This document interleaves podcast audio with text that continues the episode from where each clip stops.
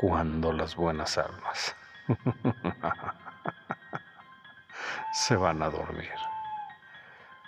Y el manto de la noche nos cubre con su negrura. Te encuentras a nuestra merced,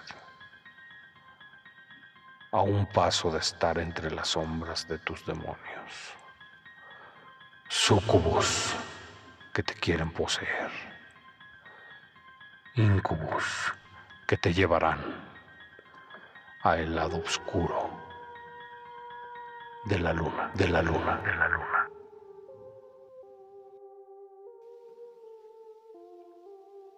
Podridos.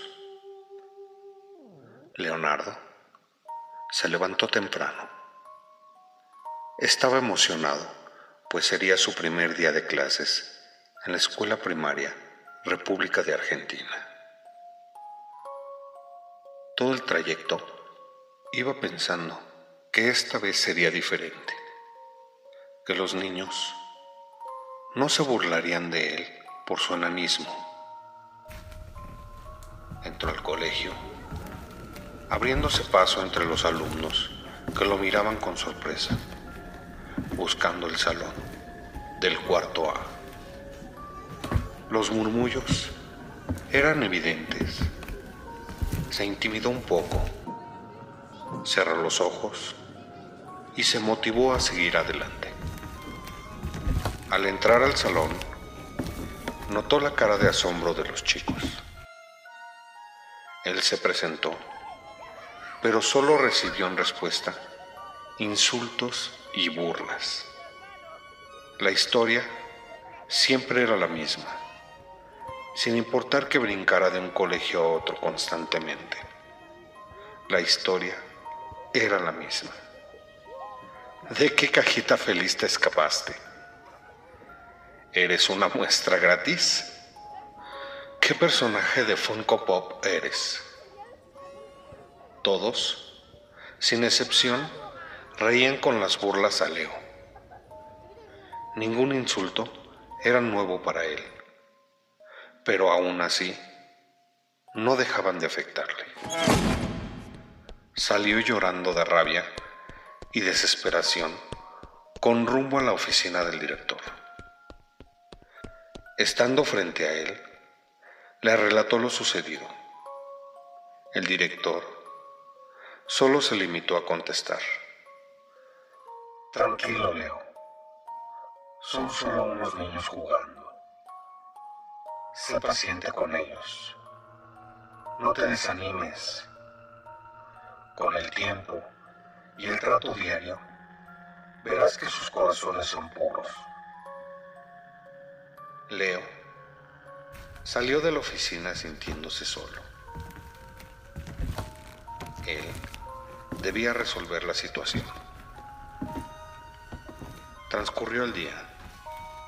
Leo Salió del colegio con un ánimo opuesto al que había llegado por la mañana. Rumbo a casa, se detuvo frente a una tienda de antigüedades, observando un brillante y enorme cuchillo. El dueño lo vio y lo invitó a pasar. Veo que te ha gustado el cuchillo. Era de un guerrero un indio Sioux. Cuenta la leyenda que el cuchillo es mágico y que solo atraviesa el pecho de los que tienen el corazón podrido. Corazón podrido. Y que no puede atravesar el pecho de un corazón puro. Leo quedó fascinado y tomó el cuchillo entre sus manos.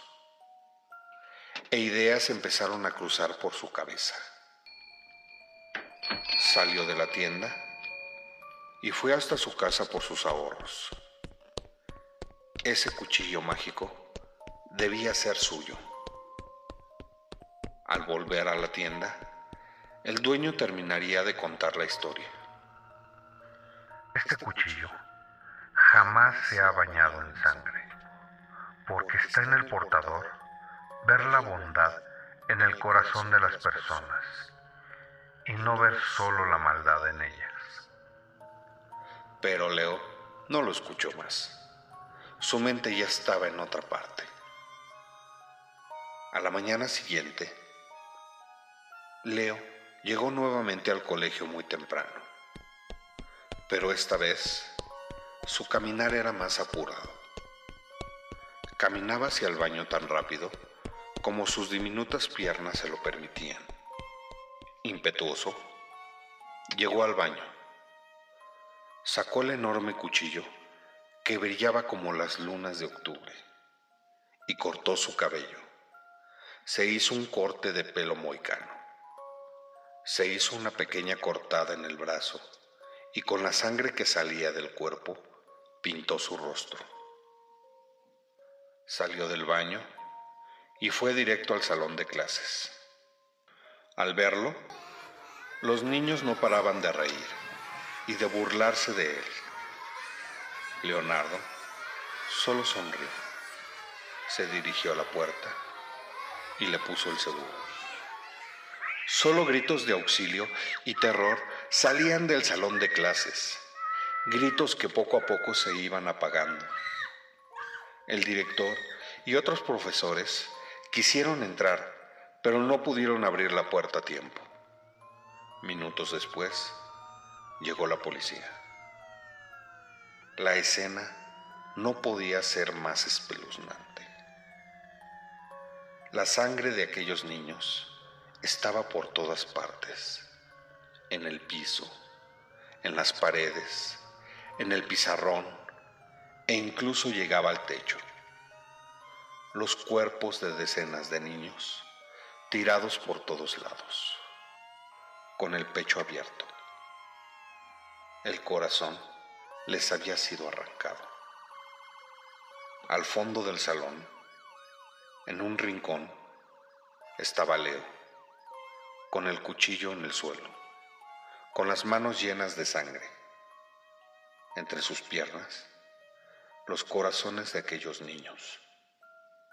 Leo alcanzó a dar el último mordisco al corazón que le faltaba. Los policías no daban crédito a lo que veían. Leo no opuso resistencia. Antes de subir a la patrulla, le dijo al director, probé cada uno de sus corazones y en efecto, ya estaban podridos. Los periódicos de todo el país tenían la foto de Leonardo en la portada y en su encabezado se leía, profesor de primaria se vuelve loco y saca el corazón de sus estudiantes.